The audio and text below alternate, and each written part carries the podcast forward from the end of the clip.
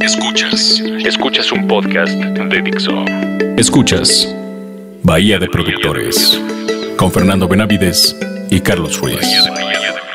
Por Dixo, la productora de podcast más importante en habla hispana. At Night at the Opera, Queen, 1975. Bienvenidos a Bahía de Productores, este bonito programa el cual el día de hoy se viste de gala, porque tenemos un disco que merece, aunque, aunque siempre recomendamos discos por alguna o por otra razón, en esta ocasión vamos a recomendar, como ya lo escucharon, un disco que rompió todas las barreras. Salvador Castañeda, ¿cómo estás? Hola, buenas tardes. Muy bien, ¿ustedes? Pues bien, aquí tú ya sabes. Pues aquí nomás, mano. Este, Carlos Miranda, ¿cómo estás? No, no digas ese nombre al aire, este, Mimi. muy bien, muy bien, muy bien. Buenas tardes. Buenas tardes, buenas tardes. Eh, Queen, una banda que yo creo que está colocada al menos dentro de las cinco más importantes del rock. Em, yo creo que debe existir Pero un, un nivel abajito de los Teen Tops, ¿eh? Un- pero un nivel. un nivel. Un nivel. Uno, uno, uno. Eh, y, y que venía de hacer ya varios discos exitosos. Y de pronto llega a la escena con un discazazazazazazazazazo que supera todas las cosas, ¿no? Que, que habríamos pensado que iban a, a ocurrir. Venía de Share Heart Attack, eh, un muy buen disco, la verdad también. Y les dan el tiempo suficiente para realizar el siguiente disco. Y aunque después hicieron grandes himnos, no podremos negar la, la grandeza de Queen en, en su aportación musical. Esto es la joya de la corona, ¿no? Claro, le- eh, todas esas eh, joyas que hablas son joyas aisladas, que se rescatan de buenos álbumes, pero no son en su totalidad lo que es este A Night at the Y menos Flash Gordon, que es una cosa bastante fea, la verdad. Ay, a mí sí me gusta. El personaje, la canción, la película, Todo, el soundtrack todo. me parece fantástico. Tienes tu traje de, Sí, claro. De, de los Jets, tengo mi playa de los Jets. que usaba- Sí, que usaba Flash Flash Gordon. Gordon, ajá. Ahora, cabe destacar que este disco eh, eh, es, es lo que es también por lo que costó hacerlo.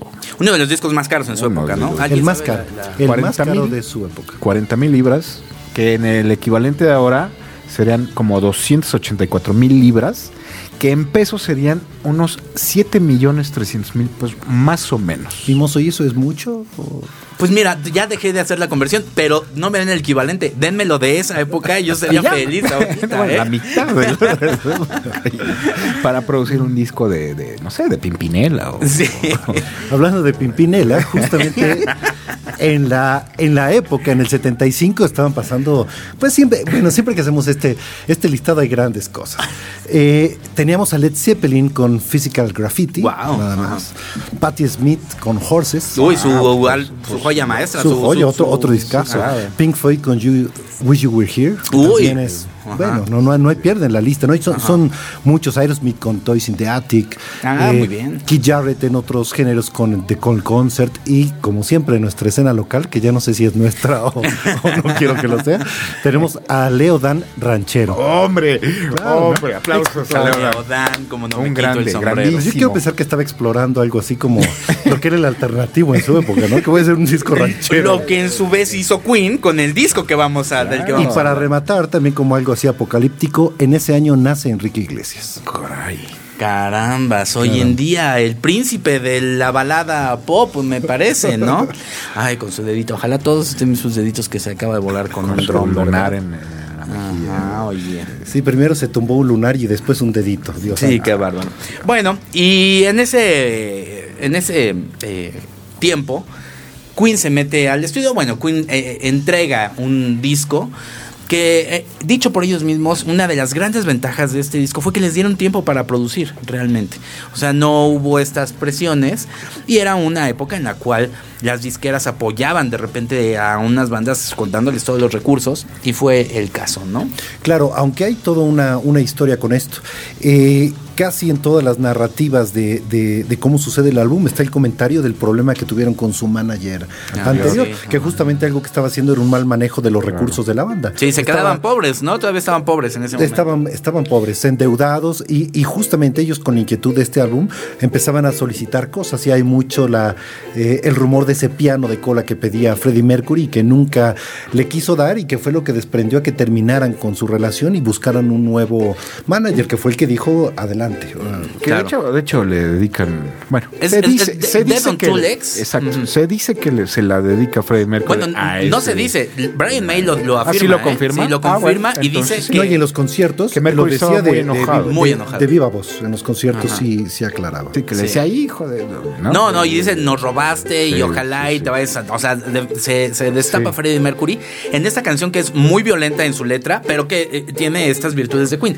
Hay algo interesante de este, de este disco, me parece, que es que Queen ya tenía eh, un sonido, ya estaba trabajando con un sonido, ¿no? Y el sonido eh, permea todo, todo el disco. Aunque, aunque en el álbum vemos composiciones de los cuatro, eh, todos comparten la misma estética. Que eso es algo importante y es una cosa que tú escuchas y sabes claramente que es Queen. Y son, son eh, eh, una, una referencia. Y es parte de lo que ellos buscaban, que sin importar qué hicieran, qué tema fuera, tú los pudieras eh, eh, notar y saber distinguir. Eso es Queen. Y eso es bien difícil. eso. Muy difícil.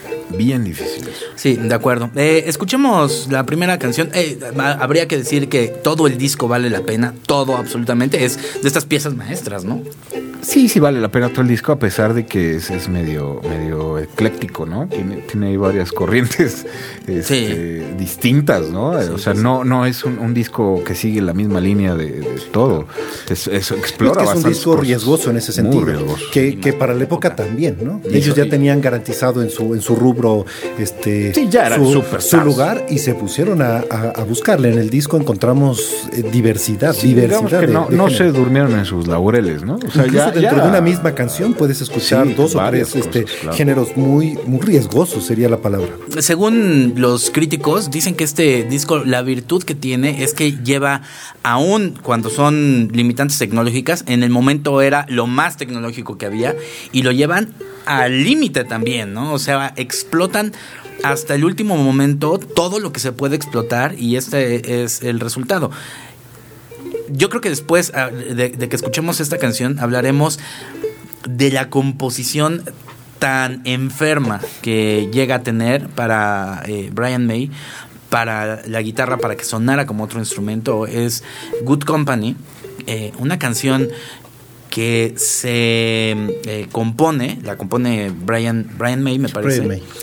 eh, en, e- en este instrumento que es un uku- banjo ukulele, ¿no? Un ukulele. que además es heredado de su padre, es el instrumento con el que él aprende a tocar instrumentos de cuerda, después degeneraría o, o- o progresaría a ser una guitarra, pero inicialmente era ese ukelele banjo. Y fíjate que estaba pensando, quién sabe si eso significa también ese toque tan característico de, de Brian May, ¿no? O sea, el, el haber aprendido en otro Puede ser, él, él menciona el instrumento como una cosa súper especial, Sí. o sea, a- e- esa descripción de ukelele banjo, y en los créditos del disco dice interprete japonés, así como si hubiera, este, oye, cosas chinas y cosas Sí. de otro lado. En esa época él aclara que es un instrumento único japonés y que su padre usaba en la guerra. Es Sí, donde, es donde él pues, le cantaba cosas y aprendió, eh, fue su primer instrumento. Sí. Y luego hablamos de su guitarra, ¿no? Que también es bien interesante la historia. de- Bueno, no sé si, si ahí sea una leyenda urbana que No, se no, sí es construyó. Ah, sí. Pero luego, luego, después de la... De la Escuchemos Good Company, una canción muy, muy bonita. Y que no fue sencillo. Creo que no vamos a escuchar muchos sencillos aquí. Bahía de Productores.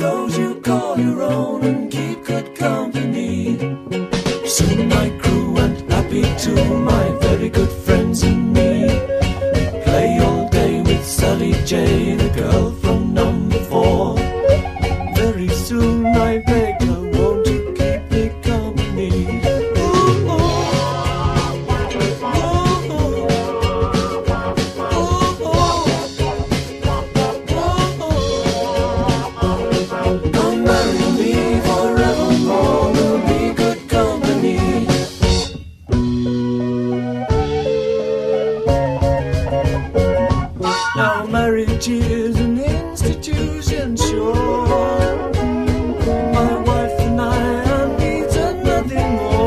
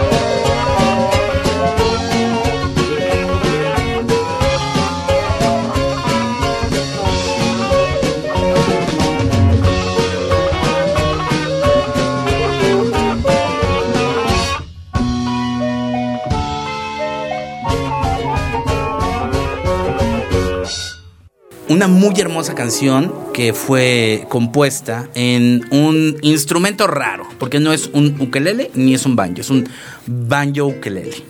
Exacto. Eh, no sé si perteneciente a su papá. Perteneciente a su papá, y es el instrumento con el que Brian May aprende a tocar. Bueno, eh, más adelante será una guitarra, pero su primer contacto con un instrumento fue justo con ese, o sea, con esa pieza, con esa misma grava. Y con ese lo, lo, eh, lo compone, compone esto, pero después hacen unos arreglos muy interesantes porque Brian May quería reflejar el tiempo de su infancia con una banda de jazz. Y con ahí unas composiciones bastante em, peculiares. Sobre todo porque intenta el, eh, recrear instrumentos ¿no? de viento con la guitarra. Sí, quienes eh, pusieron atención, eh, hay, hay un par de, de puentes en la canción donde hay guitarras eléctricas tratando de imitar el sonido de alientos, de clarinetes, etcétera, y es un trabajazo. Él está, eh, siempre comenta lo orgulloso que está del resultado, pero también el desánimo de tratarlo de hacer de nuevo, ¿no? Fueron horas y horas para poder llegar a esa. eh, Él decía esa juventud loca que tenía, mano. Yo no sé ni por qué me metí en ese tipo de problemas. Oye, y yo sí me fui con la finta. Cuando yo escuché el disco, yo creí que sí era de repente una sección de alientos, porque lo hace muy, muy bien. muy bien logrado. El, eh, años después, eh, eh, Brian May también haría lo mismo con eh, Save Me.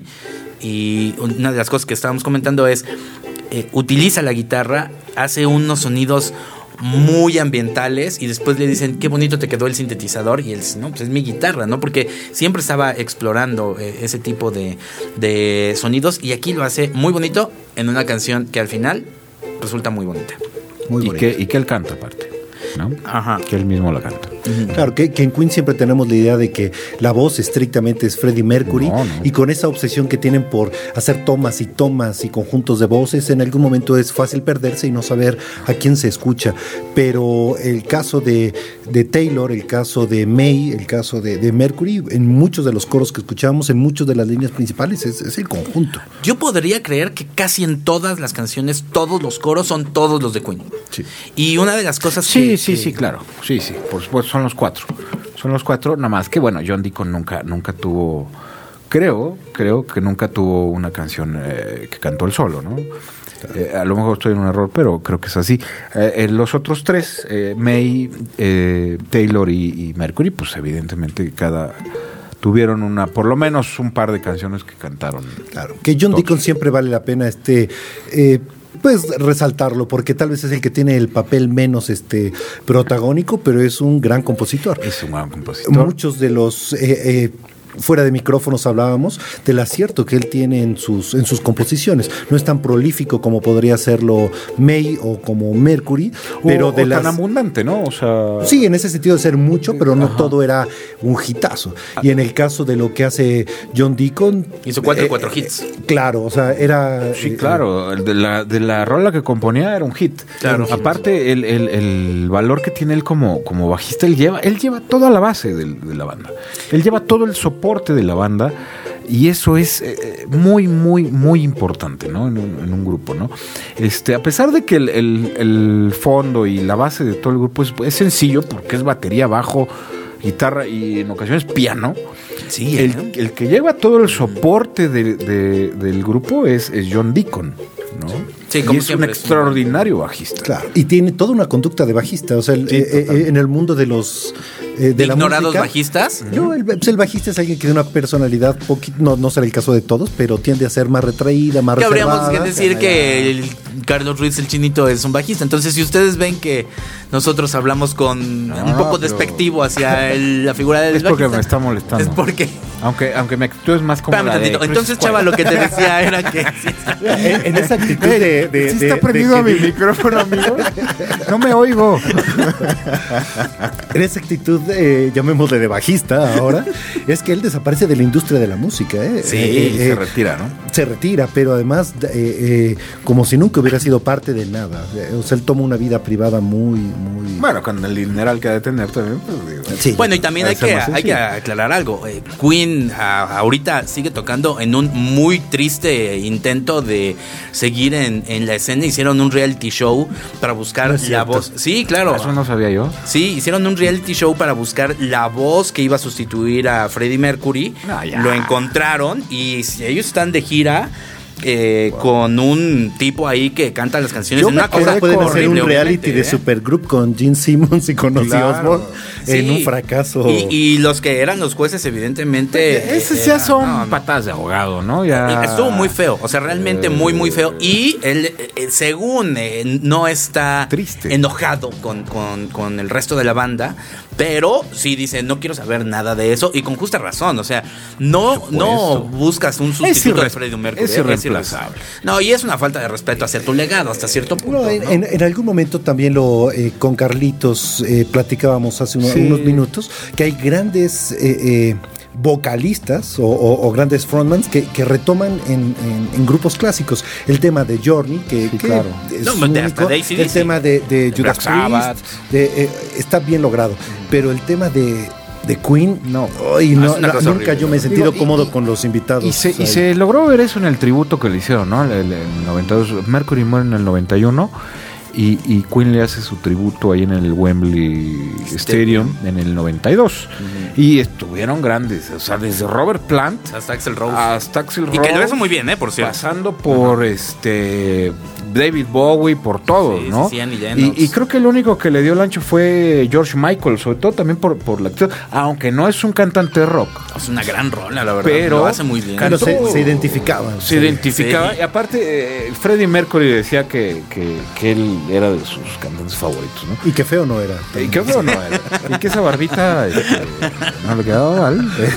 No, pero, pero no, o sea, pensar en un reemplazo de Queen ahorita, 40 años después de este disco, a mí se me hace absurdo. Pues ah, también, Absurdo. ah, también. Y sería bueno regresar al tema de John Deacon. Sí, ¿no? vamos a escuchar eh, You're My Best Friend, una, una muy bonita canción.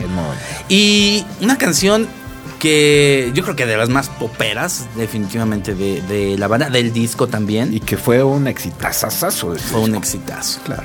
Y, y contrario a algunos temas del disco que son complejos y muy atrevidos, esta es una canción otra vez en una línea simple, agradable, muy rolita. musical, sin, sin tratar de mostrar este eh, cosas extremas. Claro, parece ser que la compuso para su esposa. Sí, exacto. Y salió una muy bonita pieza Muy y muy universal, ¿no? O sea, muy dedicable a todos, o sea, en cualquier momento. Sí, You're My Best Friend, hermoso. Ay, bueno, ya vamos. Busca a los productores en Twitter. Arroba Bahía 105.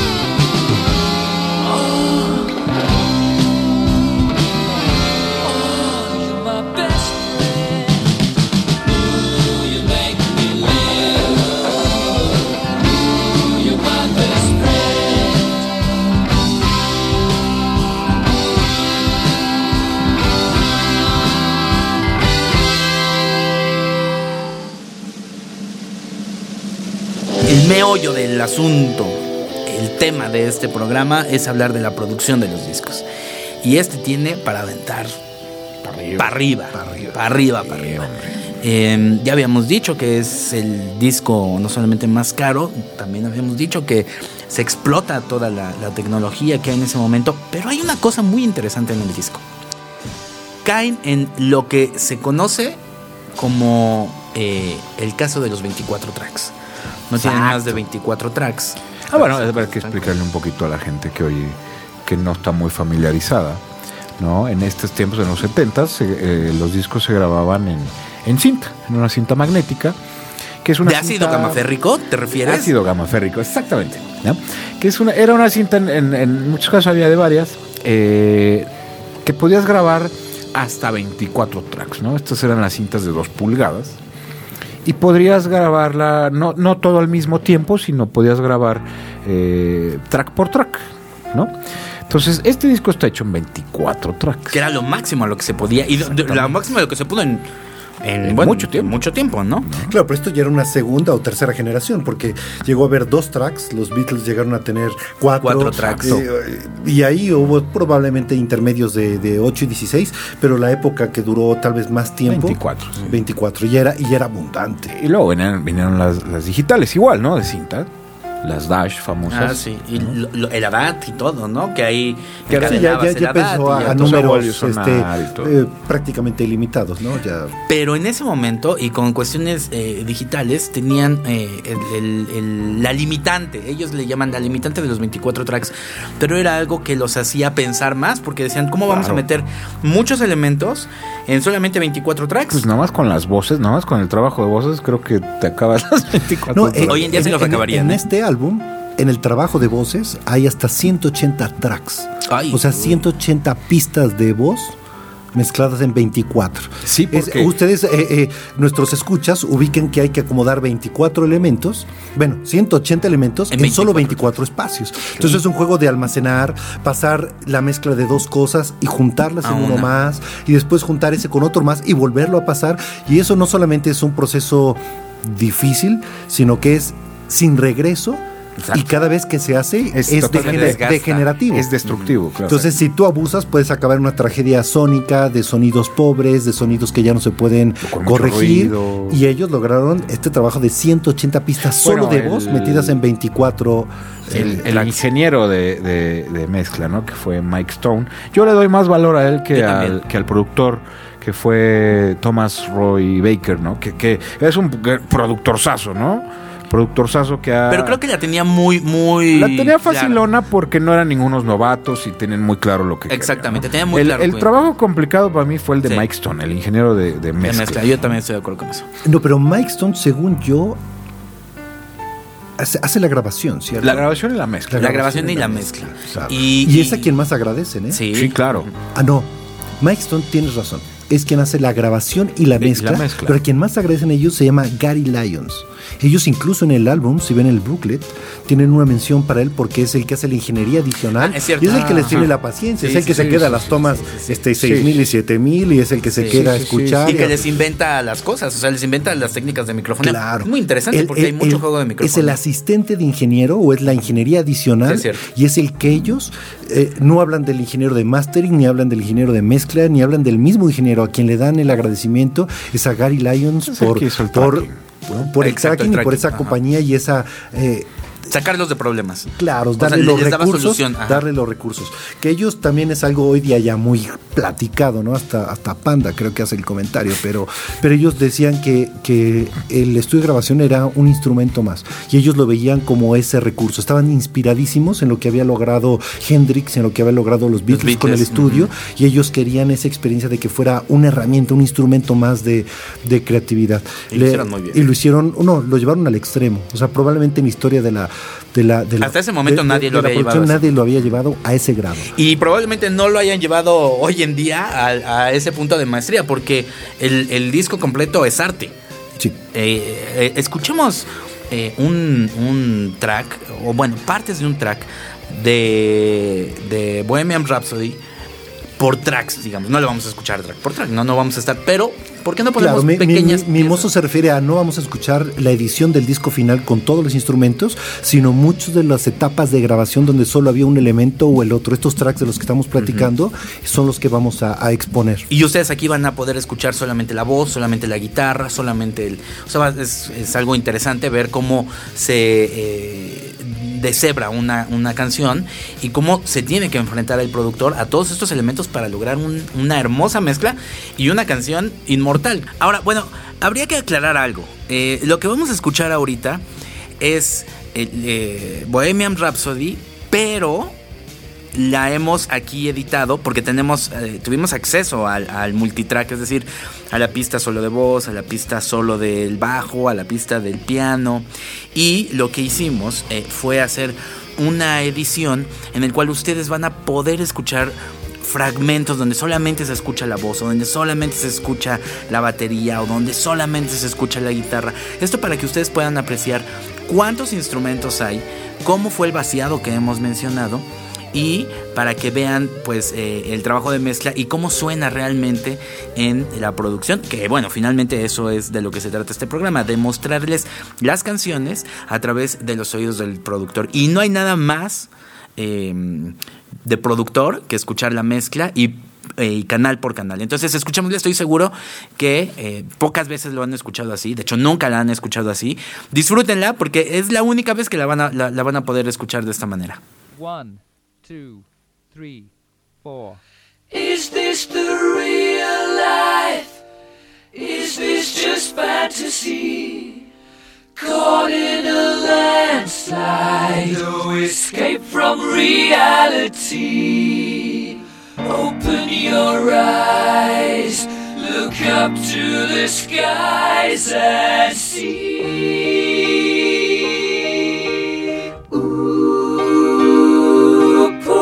Boy, because I'm easy come, easy go, little high, little low.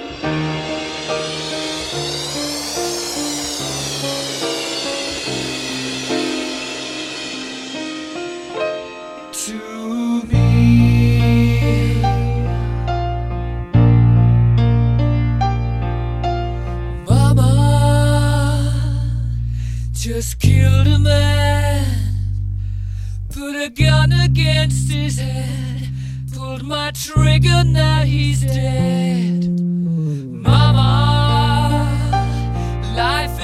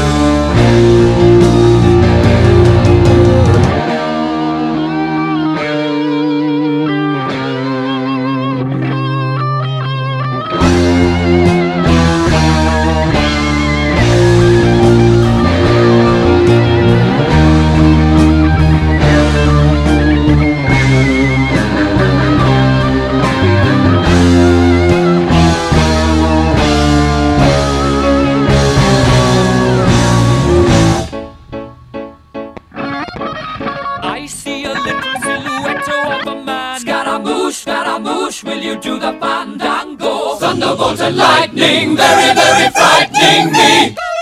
Galileo, Galileo, Galileo Figaro. Magnifico. Oh, and nobody loves me. He's just a poor boy from a poor family, sparing his life from this monstrosity. Easy come, easy go. Will you let me go? No, we will not let you go. Let him go.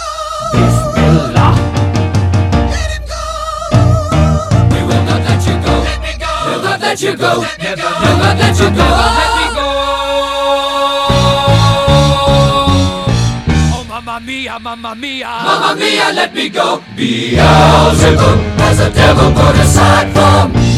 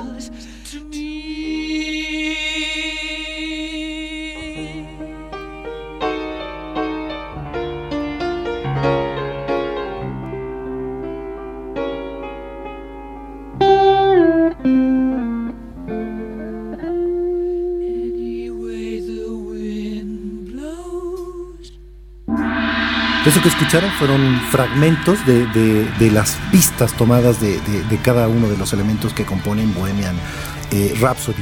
Las puras tomas de las voces, estos 180 eh, elementos que ellos fueron este, incorporando en solo 24 pistas, les tomaron 70 horas de grabación. No suenan muchos, pero eso es pasar este Sí, sí, sí. eh, No, tres, o sea, tres días sin parar Es un de, de- de- de un ejercicio Que que, aparte no se puede, o sea, tienes que grabar tres horas, cuatro horas de voz y ya hasta ahí te da. O sea, Claro. para la exigencia, entonces es día tras día hasta juntar las 70 horas. Son semanas de estar grabando voces y voces. Y se pueden oír ahí los layers y layers y layers de voces. Este, Se te enchina la piel cuando escuchas. Es, es, es, es impresionante el trabajo, es impresionante. Es, es, es de las cosas, hace rato que la estábamos oyendo aquí en el estudio, este, de verdad se me, se me erizó la piel de ver solo el trabajo de voces. Son, son mil voces. eh, a veces en un track estaban cantando los cuatro en un micrófono y de- aparte de eso hay creo que 15 tracks más de voces. Son, eh, son, eh, Y hay algo muy interesante en, en- en este en, en este análisis de los tracks que, que tenemos de esta canción. Hay cuatro tracks, cu- tres o cuatro tracks dedicados al bajo nada más. El bajo está tripleteado, está grabado tres veces. No sé si en la mezcla final le incluyeron este, Las tres las tres tomas. Yo, yo supongo más bien que fue escogiendo y en algunas partes sí lo dobló, sí lo dubeó, pero bueno, no estoy seguro. Pero dedicó tres tracks al bajo. Una de las cosas también- Eso habla muy bien de él, fíjate. que Eso le pone la atención necesaria al bajista. El ¿A quién? ¿Eh? ¿A quién? Al bajista. Bueno, entonces, chaval, lo que te decía era que estábamos. ¿Eh? Para que aprendan ustedes dos. eh, Es un, es un trabajo de ingeniería meticulosísima. Lo que, lo que comentaba. Porque, porque además eh, es algo interesante. Yo te digo, vamos a grabar esta idea y es muy fácil llegar a ella. Yo te la narro y hacemos lo necesario en, en- en ingeniería para lograrlo. Pero ahora, descríbeme, en ausencia de conocerlo, a Bohemian Rhapsody y esos puentes de voz. Mira, quiero hacer algo como... Bueno, no te da la imaginación, no, sabes qué quiere. Entonces es un ejercicio que es fácil caer en el error y en lo inservible. Y ellos lo construyen y lo construyen y lo construyen y llega a un, a un clásico. Bueno, esa fue la visión de Mercury, ¿no? Que tenía esta onda operística y, y lo que logra aquí de verdad. Gran es- músico. eh, era- que cae la se distrae con el con el frontman que, que aparatoso y la verdad es que antes que todo eso es tremendo músico. Sí, Tremendo. bueno. Sí. Tremendo. Y eso que, que dices del frontman, cuando tú lo ves en vivo, este es impre- era impresionante, ¿no? Digo, yo no nunca, Mucho de lo que tuve escuchamos de Queen como eh, eh, ¿Leyenda?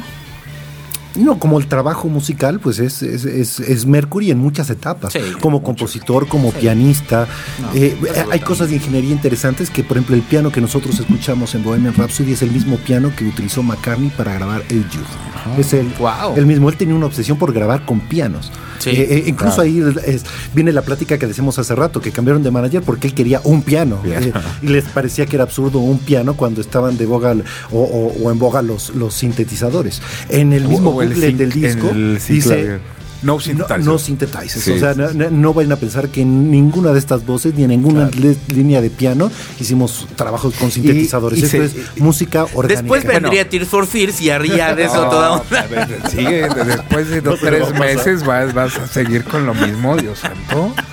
Díganle algo a la gente que te está escuchando, por Dios.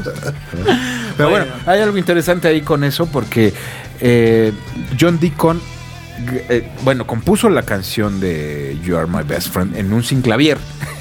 Hablando del Ah, sinclavier. Hablando del sinclavier ese que tuviste hace no sé cuánto. ¿No? Compuso la eh, aprendió a tocar el piano en un sinclavier. Wow. Y Freddie Mercury lo, lo, lo buleaba, le decía, no, pues es que eso es una... po-". O sea, Ajá. de verdad, Freddie Mercury odiaba las cosas electrónicas, Claro. odiaba los sintetizadores. Con cierta razón. Todo eso. O sea, Sí. eh, eh, eh, ese era su aporte a, a la banda. Y si tú escuchas este disco, la base es batería, bajo, Sí. piano y guitarra. O sea, no hay absolutamente nada más. Este, bueno, y el ukulele banjo. Pero aparte de eso, no hay, no hay nada. Muy básico en ese sentido. ¿no? El, el trabajo complejo de este disco es el de voces. El de voces. Es, es una locura lo que hicieron con las voces. Sí, de acuerdo, de acuerdo. Una locura. Tendríamos que, que escuchar cada uno de los, de los tracks para poder realmente eh, apreciar este, este disco en su totalidad.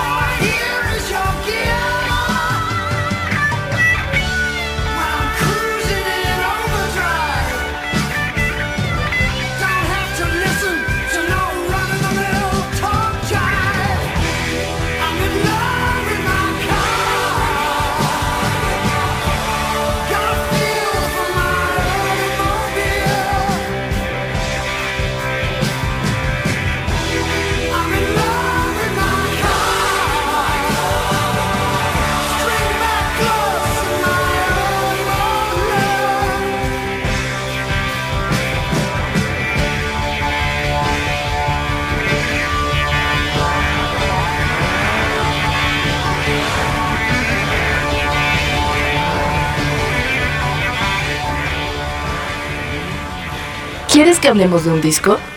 Deja tus comentarios en arroba bahía 105. Y bueno, la verdad es que hay mucho que decir de, este disco. Eh, hay muchas leyendas urbanas, que también es muy bonito de ese, disco. Por ahí estaba eh, que la consola en la cual se mezcló, después terminó siendo un icono ahí que vendieron por, por muchísimos más libras esterlinas. Y era pues, la consola donde se, se había mezclado Bohemian Rhapsody. Por ahí existían leyendas urbanas que inclusive salían de la realidad, como que decían que la cinta, después de tanta edición, que eran puros splitting tapes. O sea, que se había hecho tanta edición que nada más era.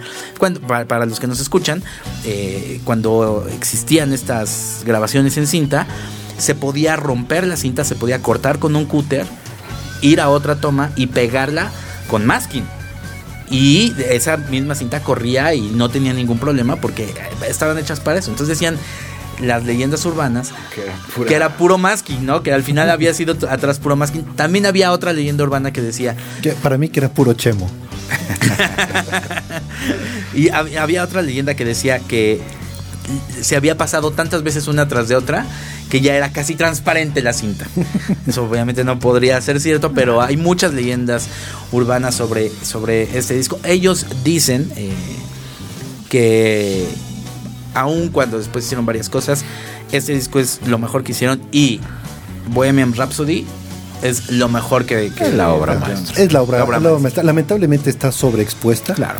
Siempre es admirable, más escuchándolo en términos de, de ingeniería, pero en su época rompe con todo. O sea, romper con, con cosas muy atrevidas en composición, el pasar de un género al otro, o una historia que si, si se meten en la letra es dramática hasta, hasta más no poder, y hasta cosas comerciales, como tener un sencillo que durara cinco minutos, casi seis minutos en la radio, que eso era penadísimo y ellos sí lo lograron. Ajá.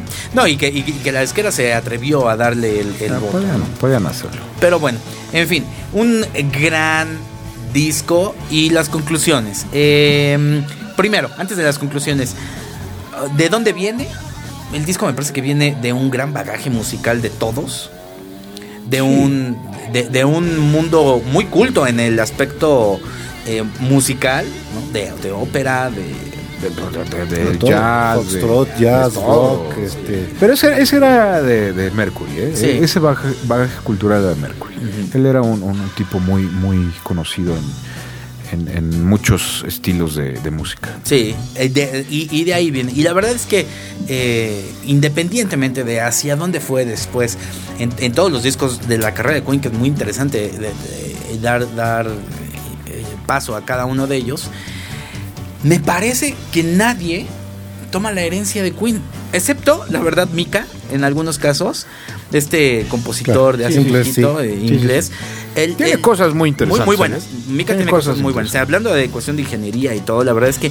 Y de composición, me parece, a mi percepción, que es el único artista que realmente toma esa herencia de Queen, de, de ópera, juegos de voces, eh, con algo pop, digamos, con en el, aquel momento era rock, pero me parece que, que y, y bueno, y después Mika se fue a hacer cosas electrónicas y solamente el primero que se llama Life in Cartoon, me Sí, parece. sí, a- habrá, habrá más, pero son, Sí. son pocos los ejercicios que- porque se requiere mucho atrevimiento, mucho soporte de una compañía, mucho rodearse de eh, mucho foco, ¿no? Mucho para no, talento, no- para claro. no acabar en, en un absurdo. Sí, claro. Que Sí. fue el, el temor de esto. Sí. Ahora nos parece este relevantísimo, pero pudo haber sido atrevidísimo. Claro, Sí, claro. de acuerdo. Fíjate que hace rato hablaban del, del, del sonido, ¿no? Del, del sello de, de Queen. Y este quería yo hablar de la guitarra de, de Brian, Brian May. May. Creo que, que es eh, parte fundamental del Sí. sonido de Queen. El sonido de, de Brian May, de su guitarra, es, es único, es muy especial. O sea, es único, realmente único que no se puede replicar. No ¿Sabes a se puede refieres? replicar, pero eh, te- bueno, aparte de cómo toca el señor, ¿no? de su estilo y de, de- de su técnica y todo. La, la guitarra que ha usado toda su vida, eh, que se llama la Red Special, que es esta guitarra roja, que es medio fea, la verdad es medio fea, pues tiene ese sonido particular porque esa guitarra la construyó él con su papá. Fíjate que yo creía que eso era una leyenda urbana. No, es, es verdad, la construyó él cuando era adolescente, tenía unos 15 años. Y, y su papá era una especie ahí de, de medio laudero. eh, lo- justo lo que hablaban del ukulele Banjo. banjo, Este, estas cosas hacía su papá, ¿no? Y este sonido es, es, eh, a pesar de que ya hay varias réplicas de la guitarra y ya hay versiones comerciales y ya hay marcas que la fabrican, es un sonido único. Es un sonido eh, que lo pasas tú por un amplificador box, que es lo que hacía este Brian May, y, y, y eres ese sonido. Ese sonido. Y, y lo podemos recordar, eh, es un sonido único, Único. por supuesto. Es una guitarra a la vista única, como dice Carlitos. Incluso en el cable. ¿Recuerdan ese cla- cable telefónico? espiral, sí, claro. Nadie usa eso más, ¿no? No. Fíjate, sí es cierto, su padre Harold May era ingeniero electrónico y la construyeron juntos. Hay otra cosa interesante de este disco que se nos pasó a decir, es que hay demasiadas cosas. cosas. Eh, todos los, los efectos, eh, no teníamos mundo digital en ese, no había mundo digital en ese entonces, pero todo lo que escuchamos son efectos análogos que se escuchan como análogos, o sea, de repente este efecto como de... mm, Sí, Ah, el speaker. El speaker, Es, es este, bien bonito esa, esa y, historia. y sí, o sea, lo envían a la consola, la voz de Freddie Mercury, de la consola va hacia unos audífonos ahí, y de los audífonos la vuelven a captar en un micrófono. No, creo que, creo que metieron los audífonos en una lata. en una lata. Los audífonos en la lata. En la lata y ahí lo microfonean y te da este sonido como de megáfono. Exactamente, y está bien bonito, y Bien suena muy bonito. distinto a cualquier Algo sonido digital. que te pueda dar algo digital. Hoy en día yo no y, creo y que las reverberaciones de las voces Sí. es una cosa, bueno, espeluznante. Es un rever tan bonito. Sí, tan estoy de bonito. acuerdo. Estoy de acuerdo. Con tan buen gusto. ¿Es un disco que hay que escuchar? Por supuesto, es eh, la obra maestra de Queen, es el álbum que define sus sonidos, un álbum sin límites, extravagante, riesgoso, una obra eh, de producción y de ingeniería, no habría que perdérselo. Chinito. No, la verdad no. no, pues Escuchen. claro. Es Queen, es la obra maestra de Queen. Sí, de acuerdo. No, creo que no hay más. Y aparte, de principio a fin, ¿no? sí, O de sea, principio a fin. es un- Bueno, yo la del, del auto, no, no. Ah, Chava, Chava no le gusta la I'm in canción love de Roger. Taylor. Pero a mí sí me gusta, la verdad. Ahorita Sí, porque son unos machos, pero nos gustan los autos, Chava. Nos- nos- veloces. Vamos a terminar esta, eh, este, este bonito programa con Love of My Life, eh, una ah, también muy, muy, muy bonita canción, ¿no? sí, esa canción se la compuso Mercury a, a su A novia. su- bueno, esa era su mejor amiga, ¿no? Bueno, él- p- pero fue su novia. no sé qué hace año creo que veían Sí. este, pero si se daban besos ya da igual, ¿no? ¿no? No sé. Ya, ya ¿eh? después No. este creo que cambió sus, sus preferencias, pero en ese tiempo pues, era, ¿Ella era su novia. No, no, sí ella. en ese tiempo era su novia. Se le dedica a su novia. Y, y, y qué curioso, porque me parece que lo, lo ve como. Sí, fue el amor de su vida. O sea, al final ella fue el amor de su vida. claro. Después de todo, fue alguien que estuvo con él siempre. Y yo creo que él nunca amó. Pero bueno, eso es ya cuestión de Pati Chapoy y de otro tipo de. De otro tipo de de, de información que no es de este programa. Muchas gracias, Salvador Castañeda. buenas tardes, gracias a ustedes. Nos vemos el próximo domingo, Así amigos. es. Gracias. Muchas gracias a Susana que estuvo ahora En los controles. Susana Arris que estuvo en los controles. Y nos vemos la siguiente ocasión. Recuerden eh, arroba Bahía 105. Eh, muchas gracias a Romina Pons, que es la responsable de que estemos diciendo tanta barbaridad en el micrófono. Por favor, mándenle tweets a arroba mimoso uno diciéndole que el disco Tears for Fears de la semana pasada no es tan ochentero. O que sí, es muy ochentero. No, eso no. Nos vemos. eh, se quedan aquí en Reactor 105. love of my life, you've hurt me. You've broken my heart, and now you my life, can't you see? Bring it back, bring it back. Don't take it away from me because you don't know what it means to me.